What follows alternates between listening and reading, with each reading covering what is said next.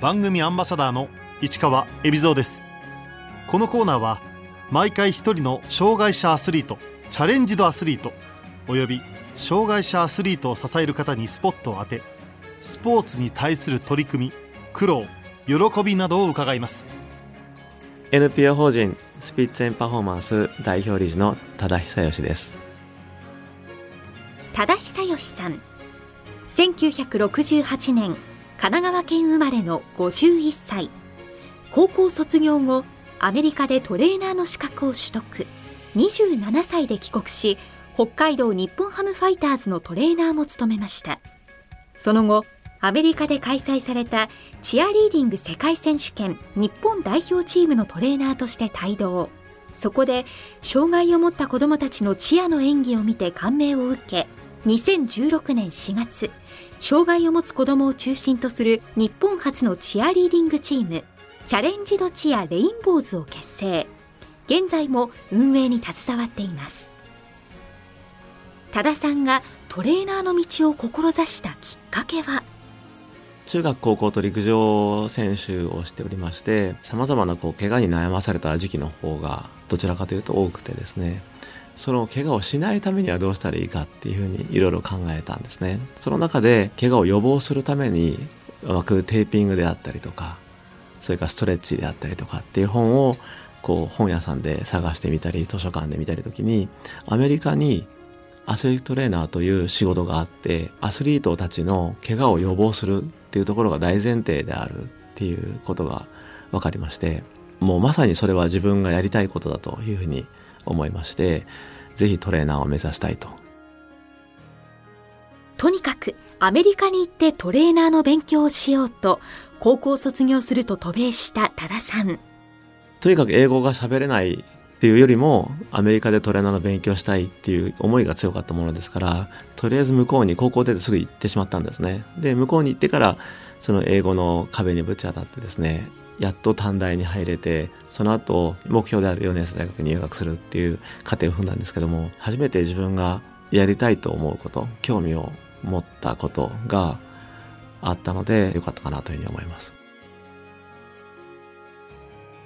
帰国後多田さんは社会人野球の日産自動車や北海道日本ハムファイターズでトレーナーとして選手たちの体のケアやリハビリなどを担当しました。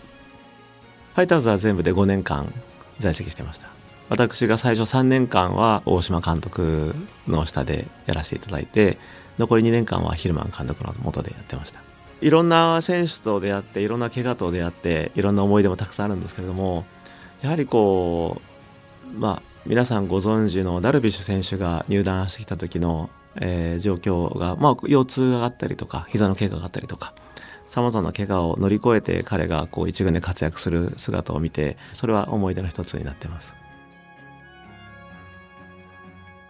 2013年多田さんはトレーニングを通じた社会貢献を目指す NPO 法人スピッツェンパフォーマンスを設立しました。スピッツェンパフォーマンスは私がまあアスレチックトレーナーという仕事をしていく中で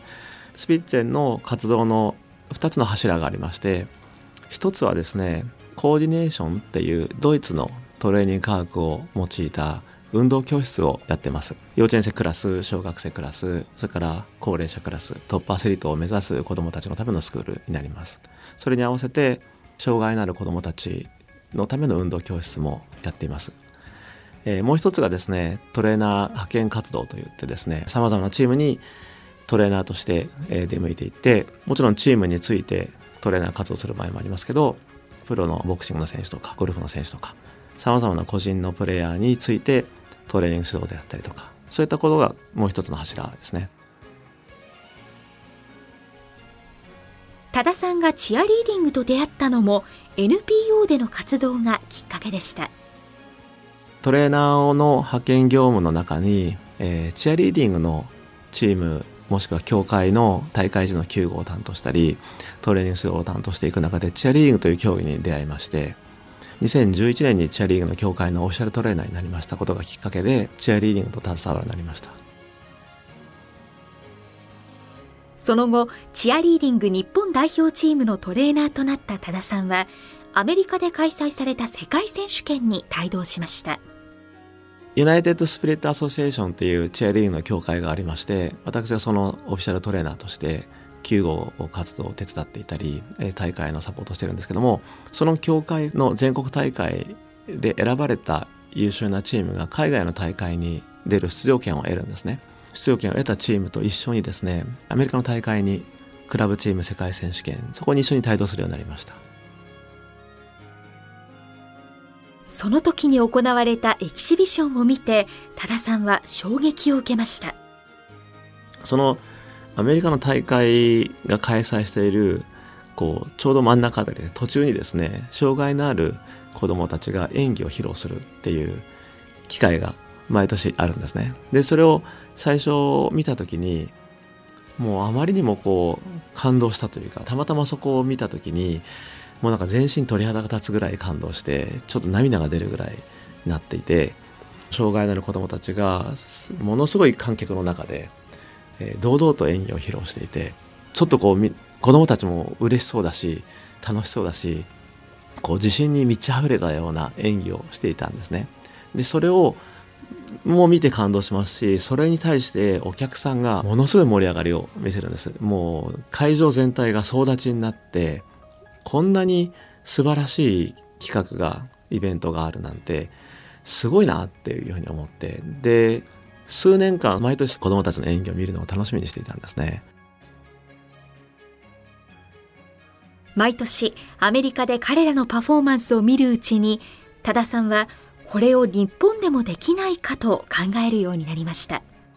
何年かそれを繰り返しているうちにある時ですね、まあ、2015年ですかね。の4月のアメリカ大会から帰ってくる飛行機の中でこれと同じことをこの感動をですね日本でもぜひやりたいと。日本の障害のある子どもたちにもあんなにこう自信に満ち溢れて楽しそうな演技を披露するのを見てみたいしそれに携わる人たちがああやって会場中が盛り上がるぐらいこう大興奮するぐらいな幸せな空間あるっていうのを日本でもぜひやりたいというふうに思ったのが2015年の4月ですね。日本に帰ってくる時にそれ飛行機の中で思いましてもうすぐ日本に帰ってきていつも一緒に仕事しているその協会の社長さんにですね相談しましてぜひこういうことをやりたいんですというふうに相談したのがきっかけです。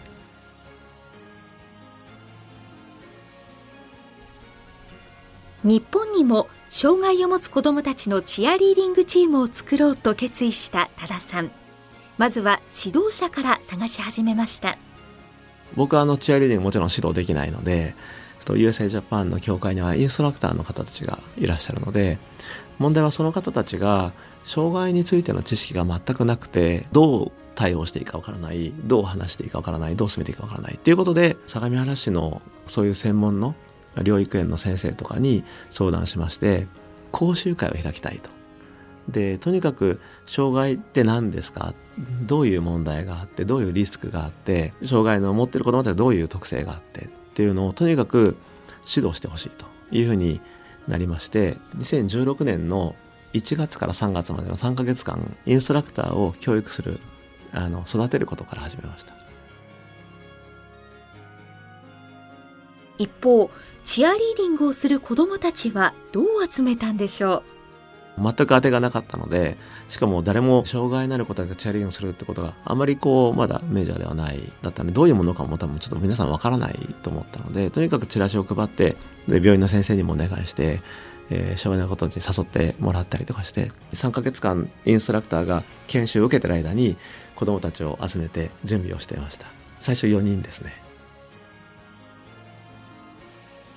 こうして障害を持つ子どもたちを中心とした日本初のチアリーディングチームがスタート。多田さんはチーム名をチャレンジドチアレインボーズと名付けました。いろいろな障害の種別も重症度も問わずっていうところはまさにいろいろな個性を持った子どもたちが一つに集まる。っていうのが、まあ、虹のようでありいろんな色が集まって一つの形を作る。と同時にその虹を見た人は皆さん幸せになるじゃないですか。というのをイメージしてこの子たちが演技しているのを見ていろんな人が虹を見た時のような幸せ感を味わっていただけたらいいかなっていう思いを込めてレインボーズにしました。障害を持った子どもたちに一からチアリーディングを教えるのは時間がかかったそうです。とにかくもう集まらないし並ばないしえ先生が指導してるのを見てないし走り回ってるし それがまた面白いし可愛いし大変なんですけどまあそういうもんだろうなというふうに思っていたのでとにかく子どもたちを注目させるとか何かを達成するごとにじゃあハイタッチしようって。例えばこっちからあの体育館の端っこから端っこまで走るだけでも彼らにとっては言われたことをそのままあの行うなかなか難しいことなんですね。彼らのタイミングもありでしょうし気分もありでしょうし。でも言われたタイミングでこっからこっちまで走ってねって言って走れたらよくできたねじゃあハイタッチっていうことをやりましてこうハイタッチを一つの合図にしながら一つ一つできることを増やしていく。集合写真撮れるようになるまで1年かかりました。結成後1年間の練習を経て2017年3月レインボーズは晴れてチアリーディングの全国大会に出場しました。全国大会私が所属しているユナイテッド・スピリット・アサシエーションっていう協会が催している全国大会ですね。そこの1日の、えー、ハーフタイムという時間を使っていわゆるこ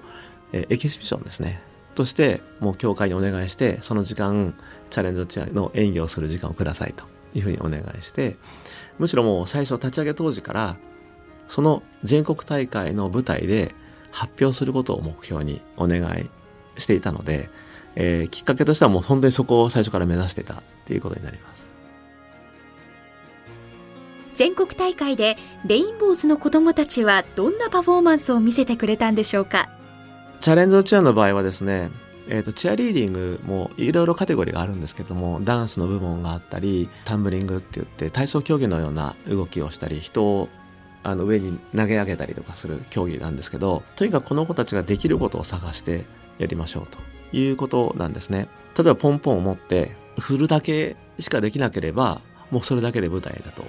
ででんぐり返しができるならそのでんぐり返しを演技の中に入れて構成していこうということでその子ができる最大限のこうパフォーマンスを集めて一つの形にするんですね。彼らの持ってる特性を上手に生かして演技を作っていくことになります。もちろん障害があって学習障害とかもあるので予定通りに動くとは全く思ってなかったですしもしかしたら途中で誰か逃げ出しちゃうとか舞台から降りてっちゃうとかっていうのも想定はしていましたけれども第1回目は無事に誰も逃げずに間違いはありましたしうまくいかなかったこともたくさんあるんですけど、まあ、それはそれでそれがチャレンジチェアなのでみんなで楽しんで会場も盛り上がっていただきましたし良かったかなというふうに思います。多田さんをはじめ親御さんも子どもたちの演技を見て涙したそうです。もちろんもう全力で応援してやっと形になって、えー、初めて日本の皆さんにこういうものがあるって見ていただいたっていう最初の機会でしたのでもうさすがにちょっと感無量ですね。で保護者の方たちも本当にこう涙してらしてですねあの自分たちの晴れの舞台の姿をですねしかも全国大会という大きな舞台で発表してるお子さんたちの姿を見てやっぱりご両親がこう泣いてる姿を見て一緒にもらい泣きをしたりですね、えー、お客さんとか大会のジャッジ審判の人たちがあ残ってその時間本当は休憩時間のはずなんですけどみんな見ていただいたのを見てあすごい良かったなというふうに思いました。会場のギャラリーからはどんな反響があったのでしょう？やっぱりこう頑張ってこの子たちが本当にこう笑顔で頑張ってやってる姿ってやっぱり伝わるんですよね。なのでその子たちが本当に頑張ったこう証がやっぱり皆さんに見ていただいたのでそれが伝わってよかったなというふうに思いました。2017年3月チアリーディングの全国大会で初めてのパフォーマンスを披露したレインボーズ。メンバーの子どもたちにとっても貴重な経験となりました。彼らがですね1年間を通して練習し続けるって他にないんですね。他にそんなこともしたことがないですし全国大会でっていうよりは今まで並べなかった子が並べるようになるとかお姉ちゃんがこうここであなたはでんぐり返しするんですよって言われる演技の構成があるんですね。それが最初はですねここに来たらはい回るって言われてるからもう本当に回るんですけどまあそれはいいんですけどただ幼稚園生とかがこう動きが遅れてちょうど目の前にいるのにでんぐり返ししちゃってでも本人はここででんぐり返しするって言われてるからしてるんだっていうことで合ってるんですね。でもそこの目の前にちっちゃい子がいるっていうことを認識せずにトイレで回る。でぶつかって怪我しちゃうリスクがあったんですけど最後の方にはですねもうそこにもし人がいたら止まって待ってその子が通り過ぎてからでんぐり返しするっていう待つことを覚えたってそれだけでも僕たちはそれを見ただけでももう感動しまして涙が出ますし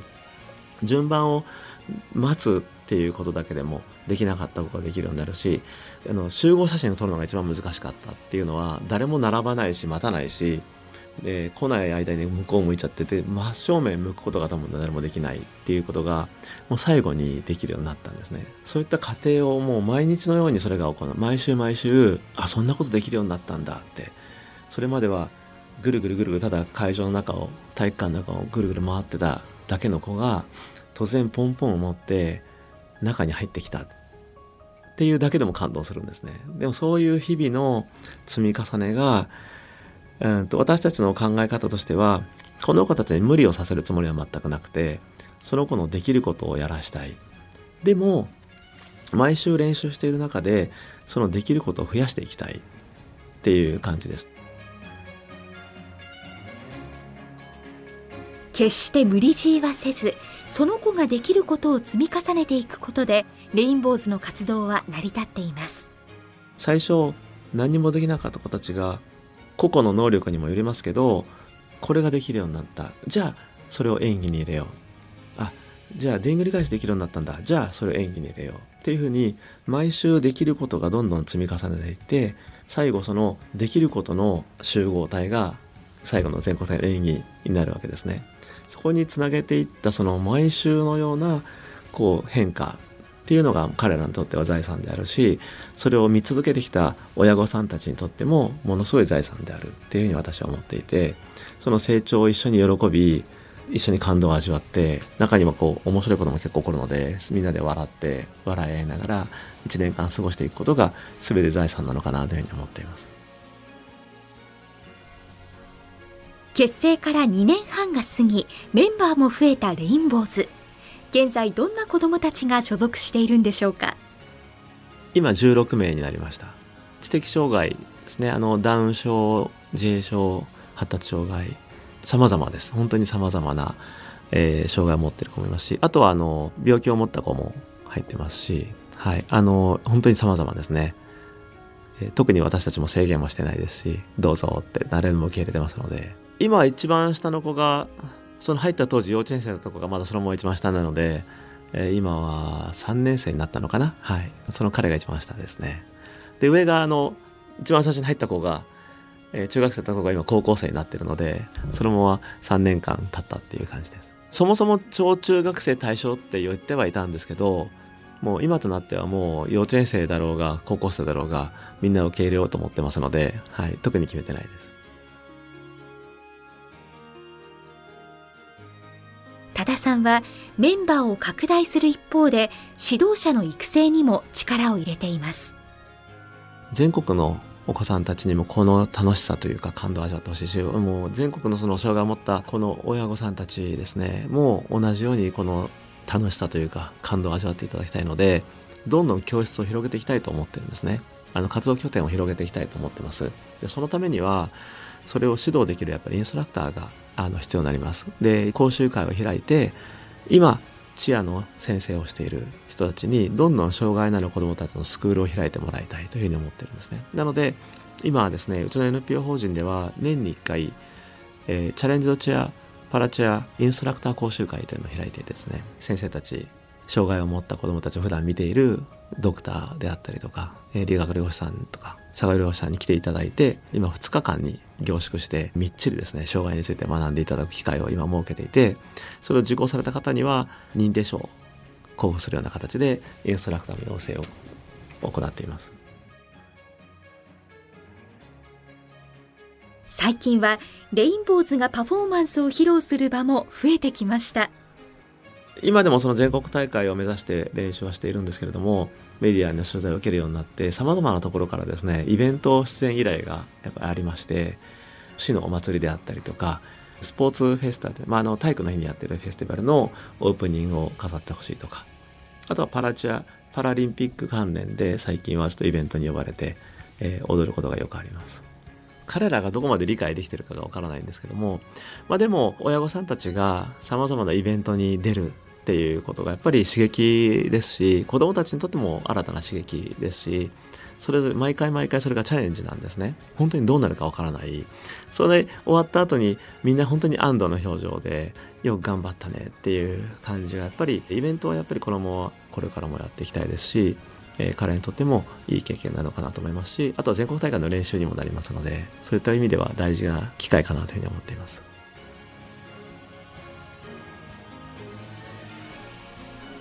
多田さんはレインボーズとは別に車椅子生活を送っている子どもたちなど体に障害を負ったメンバーで構成するパラチアのチームも運営しています。シャイニースマイルズというチームになってます。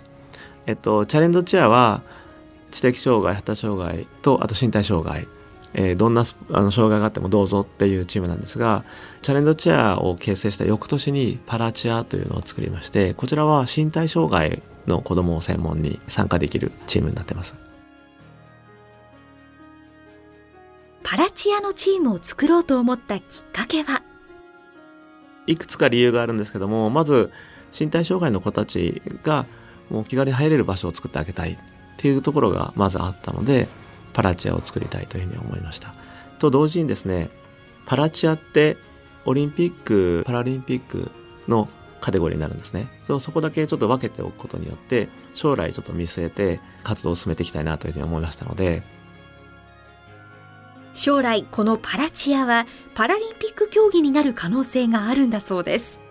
来年東京でオリンピック開催されて2024年はパリで次ですね2028年にロサンゼルスでオリンピックが開催されることが決まっていますでチアリーディングという競技はアメリカではもう大人気なスポーツでテレビ中継も生放送でされるぐらい本当に多くの子どもたちがトップレベルを目指して活動しているような競技なんですね。そうなると2028年のロサンゼルスオリンピックの際には競技チアがオリンピック種目になる可能性が今ものすごく出てきていて、えー、IOC もあ国際オリンピック機構ですね。もうそれに向けて準備を進めている状況です。でもし2028年にロサンゼルス大会でチアリーディングがオリンピック競技になるとしたらですね当然パラリンピックの中にもパラチアパラチアリーディングが競技になる可能性があってですねアメリカの世界大会毎年行われてるんですけどもそこではもうパラチアが今競技種目としてすでに去年から正式な競技種目として認定されていて世界大会レベルではもうすでにパラチアが始まっています。それに順応して2018年には本当にオリンピック競技になる可能性が出てきます。そうすると私たちが今やっているこのパラチアも今は、えー、身体障害の子どもたちの楽しんでチアをしましょうっていうレベルなんですが今後はですねオリンピックアスリートも育成できるようなシステムに作り上げていきたいというふうに思ってまして今その準備を進めているところです。現在パラチアシャイニースマイルズのメンバーはどんな障害を持った選手が在籍しているんでしょう？現在5名ですね。男性1名です。あと女性ですね。基本的には身体障害なので、えー、手足が不自由な子たちのチームですしあとは、えっと、耳が聞こえない目が見えないっていう子たちですね。車椅子が今3名ですね。あとは杖をついていたりとか、えー、杖つかずに装具だけで歩行できる子もいますのでそれぞれの特性に合わせた演技を今作っています。今後障害者の社会参加を進めていく上でレインボーズの活動は一つのヒントになるかもしれません。共生社会の実現を進めるためには。パラチアの子たちもどんな障害があってもその子のできることを集めて一つの演技にしていますでそこに健常な子が加わる実はアメリカの大会も競技のルールとしてですね25%障害者残り75%は健常者でもいいっていうふうに言われています。なのでより高いレベルを目指すなら健常者と一緒にってなるんですけどそうすると健常者ももちろんそれぞれ個性があって得意なところをその演技の中で披露する。で障害のある子たちも個性があって得意なところを披露する。これ全くあのチアの世界で当たり前なんですね。一般的な社会でも同じように得意なところを生かしていくっていうところが最も分かりやすく簡単に、えー、共生社会を作っていくのかなというふうには思っているのでこの子たちがそのモデルケースになってくれたらいいと思います。今後のレインボーズの活動について多田さんはこんなことを考えています。もともとチアリーディングの子たちなので誰かを応援するのがそもそもの目的になってます。なので私たちの活動としては演技を披露するとかイベントで披露するだけじゃなくてスポーツをやっている選手たちを応援するっていうこともやっていきたいと思ってます。で昨年12月に女子のバスケットボールのリーグの試合にパラチアの子たちが実際に行って応援チェアを初めてしたんですね。でその活動がやっぱりこう最もチアらしい活動でもありますし原点でもあるのでそういった活動を競技をしている人たちを応援することがまず今後できたらいいかなというふうに思います。と同時にパラチア自体がもう競技になる可能性があるのでそれはもう競技者として参加するっていう意味ではパラリンピックとの関わりは本当に多種多様でいろいろなこう活動ができていくのかなというふうに思います。最後に多田さんにとってチャレンジドチアパラチアの魅力とは？できなかったことを一つずつできるようになっていくもしくはできることが増えていくっていうことが彼らにとって、えー、チャレンジドチアの方もパラチアの方もこの後この子たちが将来社会で生きていく上でとっても重要なヒントになっていくのかなというふうに思います。と同時にそれを見守る保護者であったりとかえー、指導する私たちがその一つ一つに対して感動させていただき充実感が味わってとにかく大会演技披露した後なんて本当にもうみんながこう幸せになれる活動なんですね。これをやはりもっと多くの方に感じていただきたいですし、えー、体験していただきたいですしさまざまなスポーツの中にじゃあパラチアやろうとかチャレンジチアやろうっていうふうに障害のある子どもたちの選択肢として当たり前のように選ばれるような競技になったらいいかなというふうに思っています。